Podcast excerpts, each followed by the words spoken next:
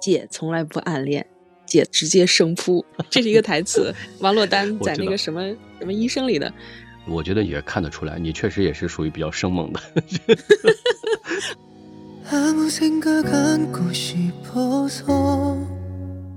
我没那么生猛，我是直接表白。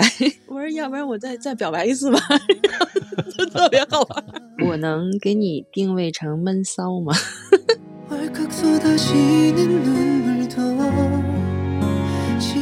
实际上，你跟他在一起，现在这个不存在所谓的任何欲望的想法，对吗？对，就特奇怪，不是没有机会，但真的是没有这个想法，就是觉得很美好，不想去破坏它。那么现在对于他的这种感情，现在停留在一个什么样的阶段呢？我会像家人一样去爱他。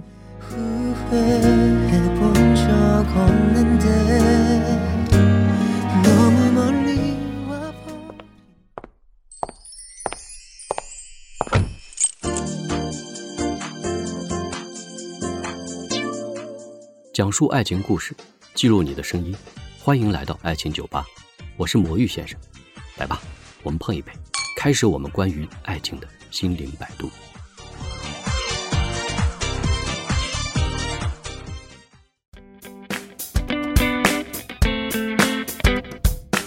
你好，一巴掌水，哎呀，我觉得你这个名字太不好记了，一巴掌水，给我们的这个大家打个招呼吧，介绍一下自己，好吧？好的，我是一巴掌水。如果觉得这个名字不好记的话，按你方便的方式来记，你可以叫我一水，可以叫我一巴掌，也可以叫我水水。只要你不介意啊，我就叫你水水，可以了吧？可以啊，我不介意啊。OK OK，今天咱们特别有纪念意义，今天是十二月三十一号。我们大家我看到好多朋友都在做二零二一年的一个年终总结，我是真的没有去做，但是突然觉得今天我们这个节目录制的可能还是有意义的。一是对我们曾经的这二零二一年做了一个这样的一个规划和总结，再一个对我们曾经可能在这个过程中所经历过的一些事情呢，也做了一些最终的一个回顾吧。我是在你的那个朋友圈的时候，前两天看到一个你在朋友圈发了一个关于曾经多年前的一段感情的一个经历，我倒是很想跟你聊聊这个话题，就是你曾经的那段感情是一个什么样的一个经历呢？那个是初恋 哦。而且我当时，呃，很不好意思的说，我当时年龄有点大，我那年二十九岁。你这是属于后知后觉的吗？嗯，对，后知后觉，而且都不清楚自己有没有把人追到手。哎，你说这个二十九岁，像你这个状态，我是觉得以前是没有遇到一个对的人，没有找到那种感爱的感觉，还是属于自己本身对感情是属于比较反应不是特别敏锐的那种人呢？我可能是不是太敏锐吧，对感情不是很开窍。以前的时候，你说没交过男朋友，那也不可能啊，都二十九岁了。但是以前，比如说我要看谁心动一下，哦，动了一下，过去了，就这种感觉，没有没有像这个能让我那么明确，他曾经是我特别美好的一段初恋，是真正的第一次那种心动，然后特别特别想。让他在我的生活中停留的时间长一点，就是这种感觉。我当时是这样，因为工作的原因嘛，需要再去给自己一个第二专业，可以这么说，所以又回到校园去学习。然后碰见他呢，他是还在校园的状态，他当时在读博。哦。然后我就在那算，如果是我读博，现在应该多大？然后他读博应该是多大？然后我就算来算去，我说嗯，我们俩应该同龄，当时特高兴。嗯，后来才知道他比我小小一点点，让我挺失落的那感觉。还比你小？嗯，我跟你说啊，即便我知道他比我小了以后，我还决定硬着头皮要追一下，因为毕竟是不想错过他，就是特别特别特别强烈的那种感觉，我不想错过他。嗯，特别好，我能我能理解你这种感受。我在我以前也经历过一种这种经历，就是看到一个特别喜欢的人，然后你觉得不要错过他，就是这种信念，就是不要错过他。至少我们要自己争取，不管未来结果怎么样，但是还是要去争取。那说明他对你的这个影响还是蛮大的。他是一个什么样的一个一个男生？跟我们描述一下吧。嗯，这么说吧，一见钟情这种事情，我们经常是在电视里或者说在书里看到。我对他可以说是一见钟情，不是他长什么样，而是最开始吸引我的是他的声音。因为当时我我特别有意思，我是迟到了，然后正在那儿很着急的就赶紧要往那儿赶，然后我就听见一个声音，哎，我说这个声音很好听啊，特别暖那种声音，我就从来没听见有一个男孩子能把英文说的这么美，所以一下就吸引住我了。我再一回头，就看见他笑眯眯的那样看着我的样子，就人当时就就咚一下，就那种感觉，就愣那儿了，然后真的直接就愣那儿了。我我帅哥也见了不少啊，但是他不是那种特别帅的那种类型，就夸一下就愣那儿了。然后我脑子里第一个反应就是，我要让他认识我，就是这个反应。能说你是当初被他电到了吗？就是被他整个那种气质和状态给电到了吗？呃是。电到有可能，也有可能不是。我现在能跟你描述的就是，就是那一刻就觉得自己被一种很温暖的包裹住的感觉。哦，然后呢？然后就各种侧面去打听他第一是不是单身，然后第二他多大，然后跟他 想办法让他认识我。我后来在朋友圈看到你发的那个信息的时候，是十一年后他送给你一个小的那个小娃娃。我看你是每次出差啊都会带他，我觉得这个感情到这么多年一直都有这种记忆，其实让我还是挺震撼的。所以我就特别想了解一下，就是当初你跟他的这种感情，呃，进展到什么程度了？后来给你这么大的一种感触呢？当年他送给我的，十一年以后我才知道，就是当年他喜欢过我。然后这个小娃娃的确是我走哪都会带着，出差也好，出去玩也好，都会带着。这个是是一个小海豹，小的小海豹。对，海豹出生以后，它是那种白的、毛茸茸的，是一个小海豹。说出来挺搞笑的。我们俩在十一年前的时候，我都不确定我有没有把它追到手，因为我们俩最亲密的状态就是曾经十指相扣，就这就这个，其他的真没有过。问题是，他当初有没有接受你？这就是我当年不知道的事儿。然后十一年以后，突然一下意识到了，当年他实际上已经接受我了，只是我那个时候没有反应过来。他如果真的接受你的话，他当初为什么没有表白呢？表白的人是我呀，我一直在跟他表白，然后他就多次表白，他多次拒绝，所以所以就是我们俩都是学理工出身的嘛，所以我猜可能学理工的人有的时候他那种那种直线思维 就是。必须确定，我是必须确定，我才知道，他是我都有动作了，你还不确定吗？就是这种。我理解，我理解。我估计可能就是本身他对你的印象也是不错的，但是他可能还没有做好心理准备。可能男生有的时候会有这种感觉，真的。这个我不知道怎么去求证了，因为我我当年也没有去求证过。而且当年你想我已经二十九岁的话，按传统的意义应该是步入婚姻的那个年龄段。我当时没有想过说婚姻的问题，我就是想谈一场恋爱，就是跟他一起谈一场恋爱，又是在校园里，他又没有说像我一样已经在社会上混过一两年以后再回到校园这种状态，所以他给我的感觉是非常的美好。其实有没有这种可能，他本身就是在校园还在求学和在读博的这个过程中，可能自身的这种精力还不够充沛。或者说他还没有想到未来该怎样去规划，所以没有马上去跟你达成一个最终的一个结果，对吧？我现在想一想，他其实考虑的应该比我全面。就是我觉得好像男人哈也好，男孩子也好，他其实有的时候考虑的会比女人要全面一些。他会想到未来的一些责任和未来的一些规划，而我呢，就是想谈场恋爱，所以他可能顾虑的比我要多一些吧。尤其他之前有过一个女朋友，是让他妈生生的给拆了。哦，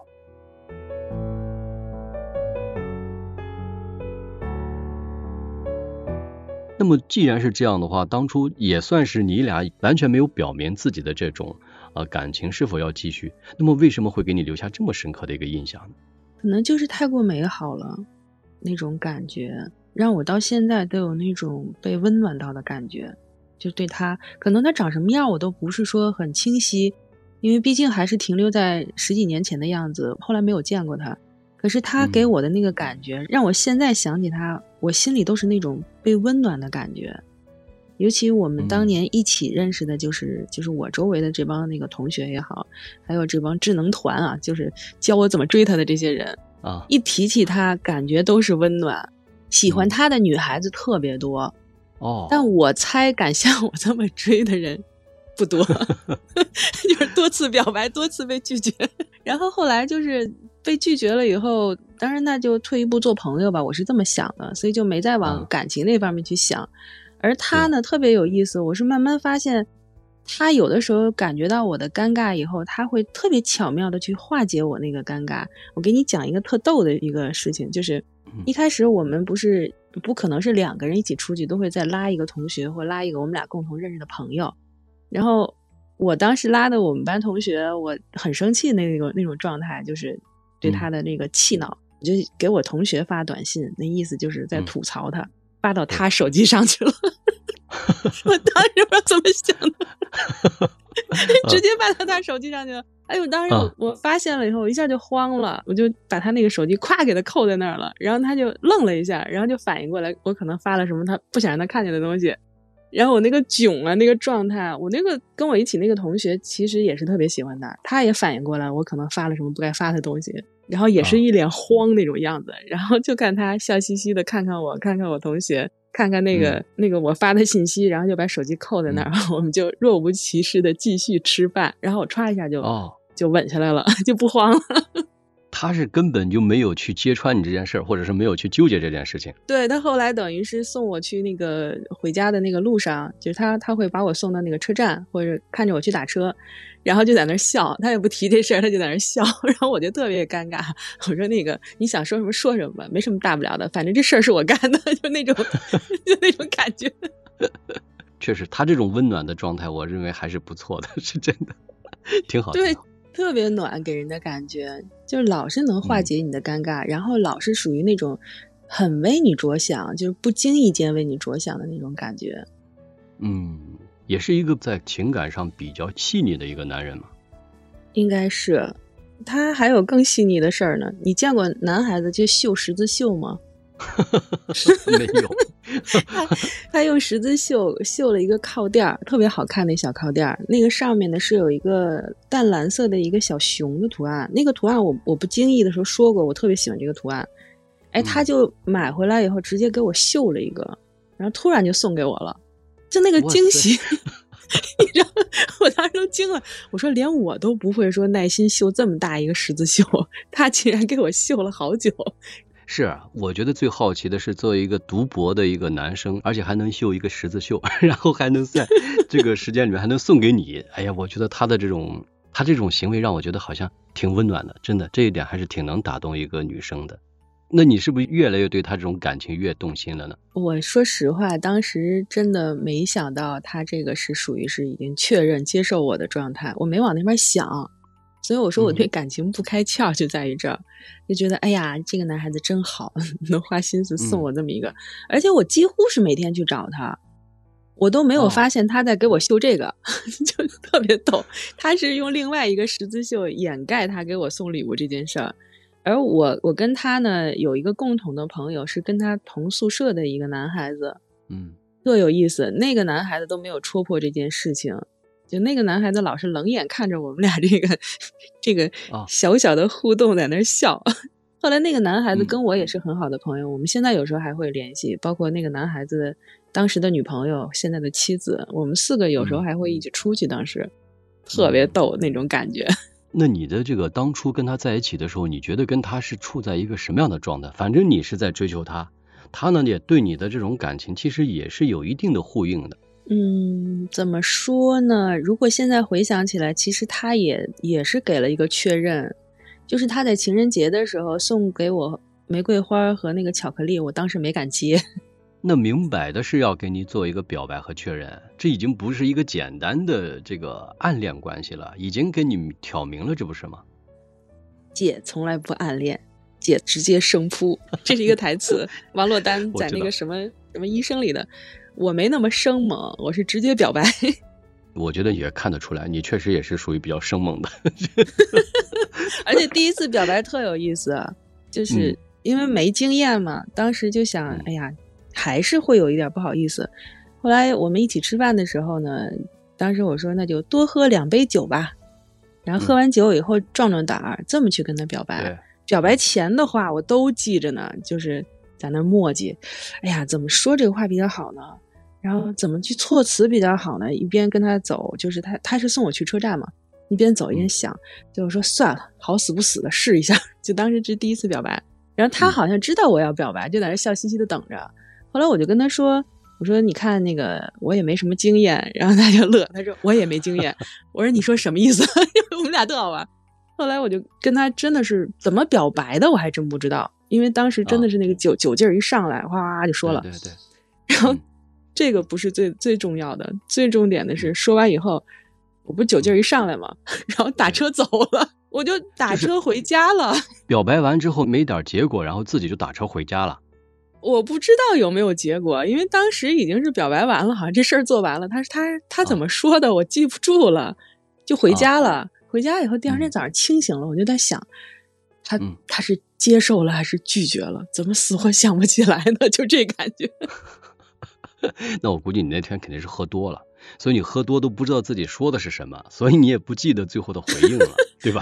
前面我记得，前面我记得，我的确干了表白这事儿，但是但是 表白后是什么，我真忘了，就模模糊糊记得，就是他好像跟我说了好多，但说的什么，我当时是懵的那个状态，根本就没记住。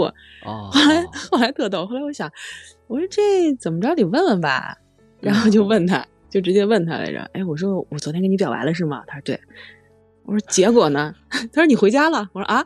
我说我说不是这个结果，然后特别逗，当时那感觉。然后他说：“那你还要什么结果？你回家了。”我说：“啊，我说你什么意思呀？”他说：“我说了。”我说：“我不记得了。”就我们俩那个对话就特别逗，当时他他特逗，说：“你不记得，那我也不记得了。”我说：“你这怎么能这样？”还真是，他就不想跟你再说你表白之后他的这个回应了，他就不想跟你说了，是吧？他在逗你，是不是？就特好玩。后来后来我当时也懵了。我说我说要不然我再再表白一次吧，就特别好玩，就就明显就就缺根筋儿那那种说话方式，就还蒙着呢，就顺顺着就说出来了，然后他就在那边乐，就乐的我都毛了。我说你到底啥意思？让表白还是不让表白呀？然后他就说随便你。我说那行，那我再表白一次吧，你等着，我就去找他去了。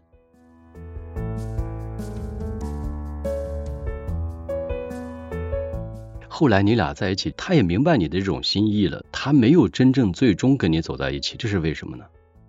嗯，我自己离开了，默默的离开了，就是很安静的自己就走开了。明明你喜欢他，但是你没有跟他继续，那么他也认可了你这段感情，也给了你回应，为什么不去争取呢？我没读懂他的回应，这是一。然后第二呢，因为我们俩。在这个校园，实际上读书的时间还是有有几年嘛，特别有意思。先开始是从三四个人，然后最后变成我们两个人，经常会就是在一起去各种各种玩啊，或者说各种去看朋友啊，就这种。嗯。然后后来后来的时候，是我哥哥突然去世，就这件事情当时给我的打击和震动特别大，就对生死这一块。然后我突然一下醒悟了，就是。他这个年纪，其实在他家应该也是属于催婚的状态。对，而我呢，是不是真的要跟他一起进入婚姻？我自己并不确定。我就是想跟他谈恋爱，想有一个美好的一个恋爱的过程，等于是没有想那么远。然后后来我周围的所有的智囊团，当时给我的建议就是说，你一定要好好把握他，因为他是一个，就把他所有的优点全都列出来了。就是一个绩优股啊，未来什么上升趋势都这话都说出来了。嗯，然后我突然一下很清醒的，就是说，如果在这个美好的状态一毕业，他就要直接会起点很高，然后就进入婚姻的话，对他来说挺残忍的。我当时觉得是这种感觉，所以我就自己默默的走开了，我没有跟他告别，自己就从他他的世界里消失了。其实我最想问的就是为什么不跟他告别，或者说明一些想法呢？然后再告别，至少是对你们的感情也算是一个交代嘛。哦，当然你刚才说了，你说其实你还不太懂他是不是真的接受你了这个感情，对吗？对啊，因为喜欢他的人真的太多了，就是我们俩在一起特别有意思。你别看我现在这么活泼。就是我们俩在一起，有的时候呢，经常是我安安静静走在他边上，就是特别幸福。只要他让我在他身边待着，就特别幸福。我是那么一个状态。然后在校园里，经常会有人主动，就是他认识的人啊，包括师姐师妹什么的，主动过来跟他打招呼。你看那眼神就知道这姑娘喜欢他，就那种。然后，然后他有时候会拉着我一起，就比如说人家呃要出国。然后直接要告别嘛，就拉着他就直接拉着我一起参加。对对对，就那样，然后我安安静静的跟着他，就是一脸微笑，安安静静跟着他，就是那种很乖的样子。所以，所以我就觉得他的生活里没有我也不会有什么波澜，就是他身边喜欢他的人很多，所以我就很安静的自己离开了。其实我的想法是这样的，就是因为我曾经也有过一段类似这样的经历，就是我 我可能能够理解你那种，就是不停的表白，不停的被拒绝，而且不停的又去表白，就是那种任性和那种执着是自己不甘心的那种感觉。我是我跟你不太一样在哪？就是说，他要是真的是完整的拒绝也行，就是我不确定你这是拒绝呢还是没拒绝，你到底啥意思？你能跟我说明白了吗？我当时是这样，就要确认一下。问题就是这个问题，就是我们当表达这个东西的时候呢，我们自己感觉对方的回应是有的，但是这个有的又表现出来是一种拒绝，但是平时呢，我们又好像又有一定的这种瓜葛和牵连。我跟你的结果是不一样的，可能我是一个特殊性的情况吧，我比较执着的去一直在争取，到最后事隔一年之后，反正在这之前吧，反正他也明确的，比如说我要是写个小纸条啊，我说哎呀，其实我蛮喜欢你的，然后怎么怎么，我们能不能在一起？男生嘛，肯定都是比较直截了当的，就是也是比较生猛的，然后不在于这种结果会怎么样，也不害怕去被刺激和受伤害。人家就看完之后不当回事儿一样，也可能表现出来的是一种拒绝。但是经历过一年后，大概有一年多，我们有一个中断期之后，当我再次跟他保持联系的时候，因为这一年我也经过很多深思熟虑之后，我也曾经想过，可能我已经放弃他了。然后当我真正跟他又联系到的时候，我发现我这段感情还是没有放下，而且反而他呢，其实也对我当初的那个阶段也是一种认可。后来我就问他，我就说，我只要你一句话，就是你是不是曾经也真的喜欢过我？如果我在你心里有这个位置，我就对我们的这段感情有一个交代了。他就给我回了两个字，他说有的。后来我觉得我们就非常开心的能够走在一起，就是因为这段感情的争取。所以我就不了解你，你当初明明是很在乎他的，但是反而你自己没有去争取，而放下了这段感情。我就想了解，就后面你们在这一个阶段中，他也没有去争取吗？他后来是找过我，因为我们俩住的特别近，这也特别巧，就是我是从小在和平里长大，我们俩隔一条街，而且他那个学校和我们学校也离得特别近，就是我们俩小时候的生活其实非常近。然后等于是我离开的时候，他也是马上面临要毕业。他毕业以后呢，就是因为活动范围大家都一样嘛，有一次在街头偶遇，偶遇到我了，他特别高兴。对啊。然后他就开始约我见面，我那会儿就有点躲了，就是有点躲他那个状态。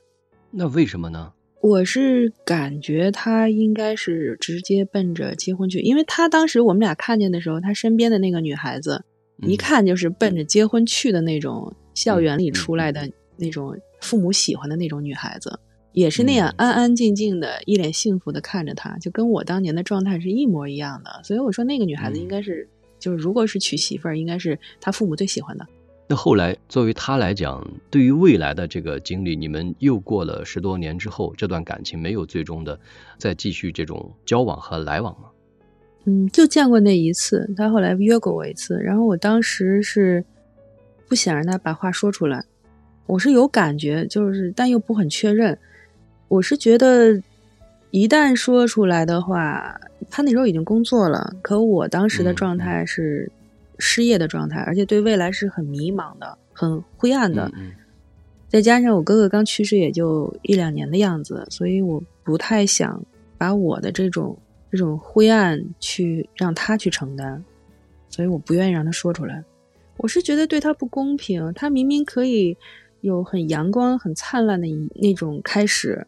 干嘛一开始就要接受这么灰暗、这么沉重的一个生活呢？就要去面对这个，太不公平了。我是这种感觉。其实我的想法是这样的，就是他当初对你来讲已经对你们俩的未来有一个期待。但是如果站在某一个角度来讲，如果假定他要是对你有这样一个期待的话，你要是真的接受他的这种感情，那么你会不会对未来来讲，你觉得你自己可以把他这种感情能够经营的更好？或者说，其实当初是没有信心的？我从现在的生活来看，因为我也结婚了嘛，我是觉得我当年的放手是对的。就是给他一个时间让他成长，而不是说直接让他进入这种很无望的状态，一个无望的生活，就是承担更多本身他不应该去过早承担的东西。那你实际上想的是，如果当初如果接受他的话，反而会给他带来太大的一些压力，包括一些生活中的一些困难，可能认为对他来讲是是一种伤害或者是一种不好的影响，对吗？对，因为婚姻给人的感觉，最起码一开始还是要美好一些，而不是一开始的话就要去承担一份很沉重的东西。这个沉重的话，我自己承担我都觉得很很难。我干嘛要再拉一个人进来，让他跟我一起承担呢？就我都不知道应该怎么办，在不知所措的时候，就像人家所说的，这种对的人，但是在不对的时间，肯定也没有好的一个结局。对，所以后来等于过了十一年，我知道他曾经接受过我，然后等于是过了十五年，我等于在微信上，就你看到那个微信那那一条，是给他了一个回应，对当年的这段感情给了一个交代。对他表达一个感谢，就是感谢我曾经被这么优秀的你喜欢过，很幸福那种感觉。嗯，我慢慢能体会到你这种感情了，你知道吧？因为对于我们正常的这种感情状态来讲，就是如果我真的喜欢一个人，我肯定是全力以赴的去争取的。但是呢，就是像你的这个状态，其实好像更停留在一种曾经的这种感情的一种回味或者是一种纪念中，把它当做一种精神上的一种这个寄托了嘛。我还真的不确定，就是这段感情对你来讲，你到底收获的是什么？你得到一个什么样的感悟？我觉得这个感情就像很多人就最近经常会说，喜欢是放肆，爱是力量。它带给我的是一份力量，就是让我因为这份爱能变成更好的自己，就是这种力量感。嗯，对你个人来讲，其实是一种激励，也算是一种动力吧。让你自己越来越了解自己，或者说让自己有一种向阳而生的一种力量，然后反而让自己 把自己修为的会更好，更有一种价值感，然后才能够跟这样更优秀的人在一起。你可能当初有这个想法，是一种目标吧？嗯，是因为他真的太优秀了，就是他喜欢的东西，我都在偷偷的去尝试，想去尝试，就是偷偷的给他一个惊喜。比如他打羽毛球打特别好，后来我就在网上去找这种羽毛球的这种社团去参加。想尝试能不能快速提高自己的羽毛球的技术，最后发现放弃吧，拎着拍子聊天是比较好的。他打的太好了。我是比较散漫的一个人，只学自己喜欢的东西。但是因为他这份认真，就是我后来对我的工作和生活都是有影响的。有很多事情我会很认真，就表面你看我好像在那儿玩世不恭，但实际上我很认真。就是这个是他给我带来的一个变化，就努力去尝试，勇敢的尝试一下。认认真真的去对待，是他带给我的很大的一个变化。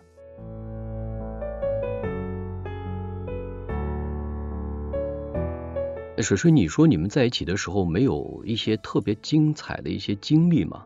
我特别想了解一下你们俩在一起那种经历，肯定是特别能打动人的。反对的经历算吗？就有人反对他跟我在一起？当然算了，这就是你俩的一种真实的反应啊。就是。我喜欢的这个男孩子，他叫丹，他的室友呢是，我们就叫他小平吧。然后小平的女朋友是燕子，她当时是来北京看男朋友。燕子看到我的一个，就是看到我本人以后，她第一个反应就是问我：“你为什么不喜欢小平？”嗯，然后我说：“小平是一个非常优秀的男孩子，也非常招女孩喜欢，但是我的眼里只有丹，所以我看不见别人。”对，所以燕子当时就。一下就释然，很放心了。她就觉得我是她的闺蜜，是死党。她直接就跟丹说：“你说丹，你配不上水水。”当时给丹 气的，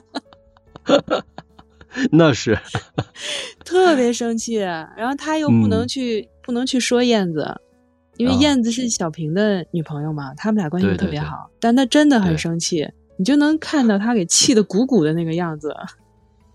那是真生气，那不是装的。对，那真生气了。然后我就特别特别高兴，因为终于有人帮我报仇雪恨的那种感觉。哎，那你说这个女孩她是不是真心话？她也不是为了有意刺激这个单吧？不是，她是真心话。她觉得我是一个非常好的女孩子，她觉得她的男朋友就小平应该很喜欢我，喜欢我这种性格。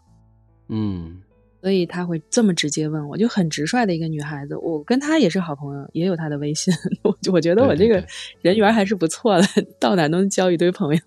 对，那说明当初你也是一非常优秀的一个女生，所以人家这个丹后来也是喜欢你，也是有原因的，对吧？或者是接受了曾经你的这种付出的感情，也是有原因的，对吧？有可能，有可能比较活泼，而且很坦然，很坦然面对他的拒绝。好吧，那你刚才说的第二个小故事呢？第二个小故事就是我们十指相扣的时候。这是一个很意外的一件事情，因为后来就剩我们俩老一起出行嘛。那天我是陪着他去北师大看一个朋友，我跟他在那儿正叽叽喳喳正在说呢，就特别活泼。我们走那个过街天桥的时候，然后我都现在想不起来是我去拉他的手还是他来拉我的手，想不起来了，就一下就十指相扣。等我反应过来的时候，人是傻了的，然后当时就觉得那个世界突然一下安静了。就什么都听不见了，我只能听见我的心跳声，就是那种感觉，就不知道该说什么了。然后他还是那样笑眯眯的看着我，就是就一脸的那个笑的那个样子，就看我的反应。然后我当时的感觉就是特别想跟全世界大喊：“我好幸福啊！”就是这种感觉。这是我到现在为止我都没有再有第二次的感觉。所以为什么我特别确定那是初恋呢？真的是那一刻的心动。所以你叫一巴掌水是吗？是 啊是啊，我真的不知道这个一巴掌水跟你当初这个初恋有没有关系，但是这个十指相扣对你来讲是人生特别重要的一段记忆，真的，真的是很很很重要。因为我看很多的文学描写都描写过这种十指相扣的感觉，都是很美好。但真正等我体验到的时候，我才知道那些文字都有点苍白。不足以描述我当时的那种，就是心动的那种感觉。明白。一般在这种情况下，一般都是男生会比较主动的去呃握女生的手，女生不会主动的跟男生去十指相扣吧？以我的性格，有可能会。大胆的试一下，有可能，所以我不记得了，你知道吗？完全不记得了。好吧，好吧，这也不重要了，反正最终是两个人都愿意十指相扣，有过一个这样的一个亲密的动作。但是这个也是你唯一一生中最亲密的一个行为了。对，就是我跟他最亲密的行为，很有意思，就这一次。哎，为什么后来我就没有再拉过手了？我真想不起来了，挺逗的。后来我们。的确是一起出去玩过，也拉了另外一个朋友，就是三个人一起出去玩嘛。然后当时去的承德的避暑山庄，是我无意识的说了一句，说我特想去避暑山庄，没去过。他说他去过，然后很突然的就去了，我们几个。嗯，然后去那时候特别好玩，我们我们带去那个男孩子，不能说我们带去啊，那是他的朋友。那个男孩子也挺也挺大方的一个男孩子，我们就在那个避暑山庄玩的挺开心的。然后我经常跟那男孩子讲：“妹妹来这边好看。”就就在那玩成这样了。后来晚 就是去的时候，因为是旅游旺季嘛，没有房间。最后我们好不容易找到一个套间儿，当时特别逗。我首先表态我要自己一个人睡，然后他们俩就在那儿。各种的那种就是吐槽嘛，对，俩人老逗嘛，说那个你都管她叫妹妹了，我怎么跟她在一起啊？一个房间就特好玩，俩人可逗了。然后我在那儿笑，我说我不管，反正我是要自己一个人睡的，就就那样。按理说正常的话，其实其实我是可以跟他在一起的。那个男孩子也乐于自己一个人，但是我就没往那边想过，不知道为什么，反正我就觉得我真是不开窍，但玩玩的特别开心。嗯，那一天的那种避暑山庄的这个经历，对你来讲也是认为是在情感上的一种进展吗？还是说属于一种常态，还不是属于那种情感的进展？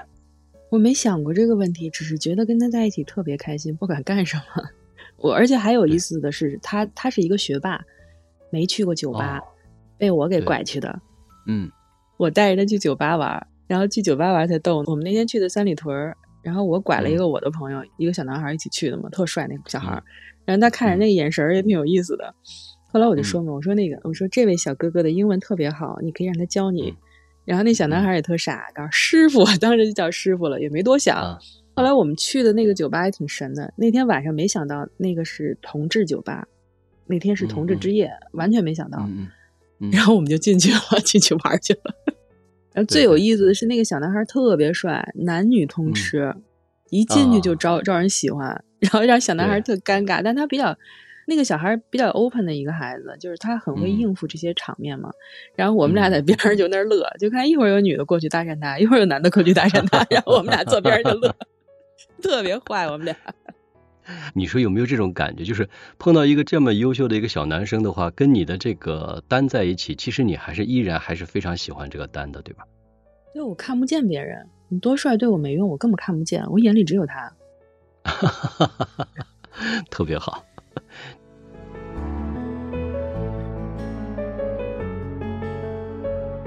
那么现在对于他的这种感情，现在停留在一个什么样的阶段呢？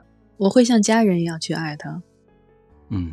比如说，如果把它定义为男女之爱，太狭隘了。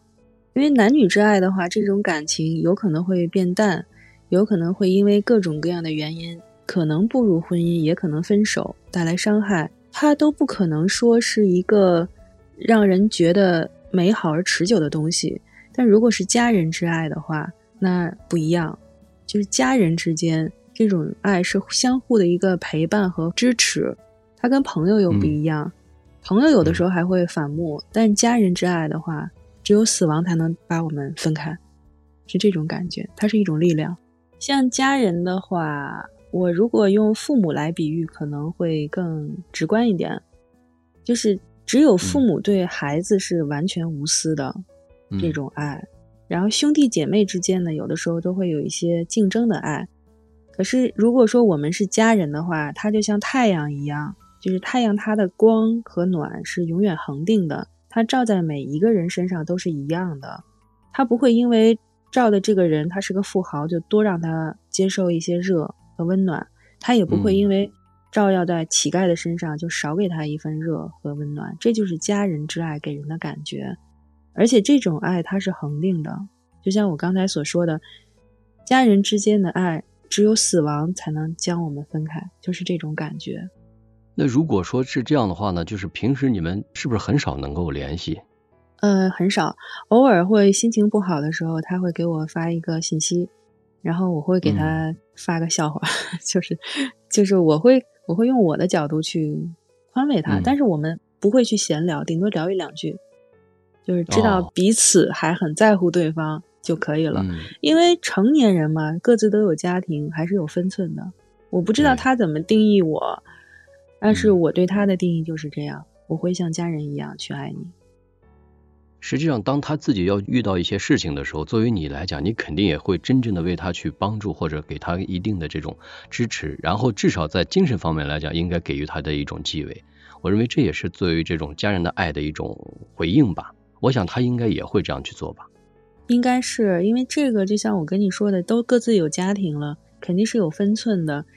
当对方需要一个精神上的支持的话，我们会给对方一个精神上的支持，但不会过分，也不会过那个边界，还是会有的。对，没错没错，这个我觉得也是特别难得的，因为我们不能够排斥在我们内心深处有一段这种曾经美好的一种感情的经历。真正对于对方幸福，才是我们认为是最为重要的，这一点还是还是我能理解的。那么有没有感觉，就是说，对于未来来讲，就是曾经的这么多年的一个过程啊，对于你来讲，这段感情的经历，给你最终得到的一个启发的是什么，或者是给你带来一种最深的感受是什么呢？说实话，这个没有什么最深的感受，我是觉得它可能就是生命的本质。它带给我的收获是这样：我在看待这份感情的时候，不会再去想这是男女之爱那样那种狭隘的那种视觉，而是说。我把它当成我自己，我的心中没有任何人，只是全然的跟你在一起。我对你就像对我自己一样，嗯，是这样的感觉，是全然的在一起，不掺杂任何的一些东西，比如说身份、地位、性别、年龄、财富这些都不掺杂，就是这种感觉。那么这种感情，它可以在你的记忆中，或者说在你的理解中，可以延续很长，或者是无限长。这对于你的人生的经历来讲，你觉得就足够了？就是这个意思，它只是生命中的一部分就可以了。实际上就是说，我们其实并不渴望，就是这种感情一定是要在你的生命中完全一直永续的、长期的伴随它，而是你已经把它列为在你的生命中是长久的认知就够了。这是一种自我的心境和认知的问题。我大概能理解你说的这个意思了。不过我还是有种感受啊，就是说，如果能达到这样的一种感情境界的话，真的是需要一个时间的积淀。我觉得这个时间的积淀，包括你们彼此都要对这样的感情的是一种认同，而且本身也是能够彼此珍惜的。单独的任何一方，如果只是去进行自我的一种认知的话，我觉得还是不够的。嗯，我是感觉到他能懂我的意思，就是他很有分寸感嘛。我们可能在这个感情上没有时间的一个长度。但是我们确实有它的深度，生命的深度，所以很难忘。其实我发现你刚才所说这一点，我特别认同，就是这是对一个生命和情感的一种最深刻的一种理解。我觉得这个也是特别值得尊重和珍惜的。对于这段感情来讲，实际上你对他还是有爱的。肯定啊，肯定是有啊。但是这个爱，它其实你认为现在已经不是爱情了。对，它只是爱，不是那种男女的爱情。我说过，男女的爱情是很狭隘的，嗯，但这个就不一样了，这种爱是持久的。那关键是这样，就是我们所说的，你在你的这个生命中找到了一个能够读懂你的这个人，读懂你这个人对你自己是非常非常重要的。这段经历对于你个人而言，你自己收获的最终的结果是什么？就是他将我的生命在那一刻被点亮了，他让我知道爱一个人是如此美好的事情，同时呢。被爱也是非常美好的一个事情，所以爱与被爱的这种感觉，可能在当年我并不是很确认它是一个什么样的感情，但它陪伴我一直到现在，让我到现在都很温暖。所以我想，可能在以后我生命终结之前，我都能是被这种爱与被爱的温暖所包围着那种感觉。我能体会到你说的这种感情，真的。我们的这一生中，如果假定是经历过一段这样的一种爱与被爱的这种感情，对于我们来讲就已经足够了。这就是我们所讲的，有些东西看似很短，其实它可以很长；有些东西很长，其实也是很短的。它也是支撑我一直往下走或者往前走的一个动力。哪怕我面对一些很灰暗、很沉重的一些事情的时候，就这个温暖，它会从心里升起来，给我一个力量。好的。水水今天的这个讲述的这个故事和经历呢，我有很多的这种感触。好的，我们等着下期呢，然后还有机会跟水水再次做一些相关情感方面的一些这个节目。我们下期见，拜拜。好的，拜拜。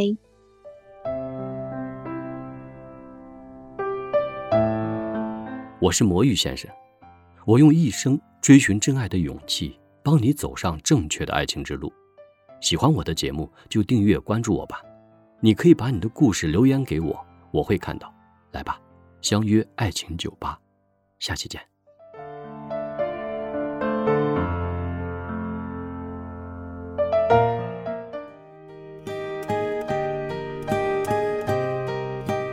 最终，我想问两个问题。啊？第一个就是说，咱们这个节目如果要这样公布出来的话，你会不会担心有一些不好，就是个人隐私方面的一些？我敢告诉你的都没事儿，都是我经过深思熟虑敢于说的。而且你做出来以后，说不定我还丢给他听呢。他听我倒觉得可以，我就担心你老公听不好。啊，那没事儿，因为这个在我结婚前的时候就跟我老公坦白了，说有一个人在我心里放不下，他允许。所以那个小娃娃我也跟他说是谁送我了，他允许。所以这点还是就像我跟你说，为什么说婚姻跟爱情不一样嘛？嗯，就是我找了一个对我非常包容的男人。而且他允许我在心里有一个角落保留这个，就是因为这个，我对婚姻的忠诚度反而还更高。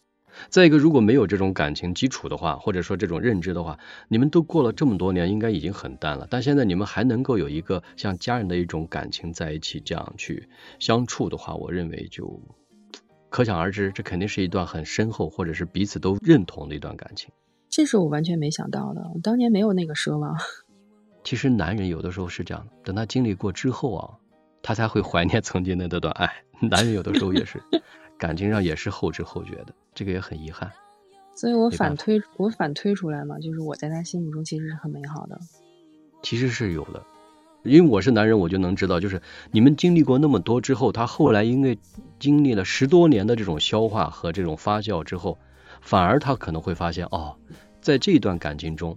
这个人才是我人生中最重要的一个美好记忆，而这个记忆他也不愿去在自己的记忆中去抹杀掉，反而他还想一直保留和珍藏着，这就是对你的感情的一种肯定，肯定是存在的。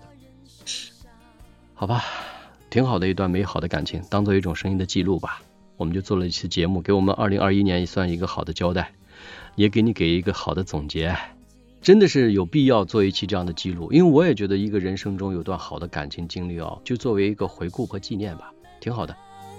不那么倔强，现在也不那么遗憾。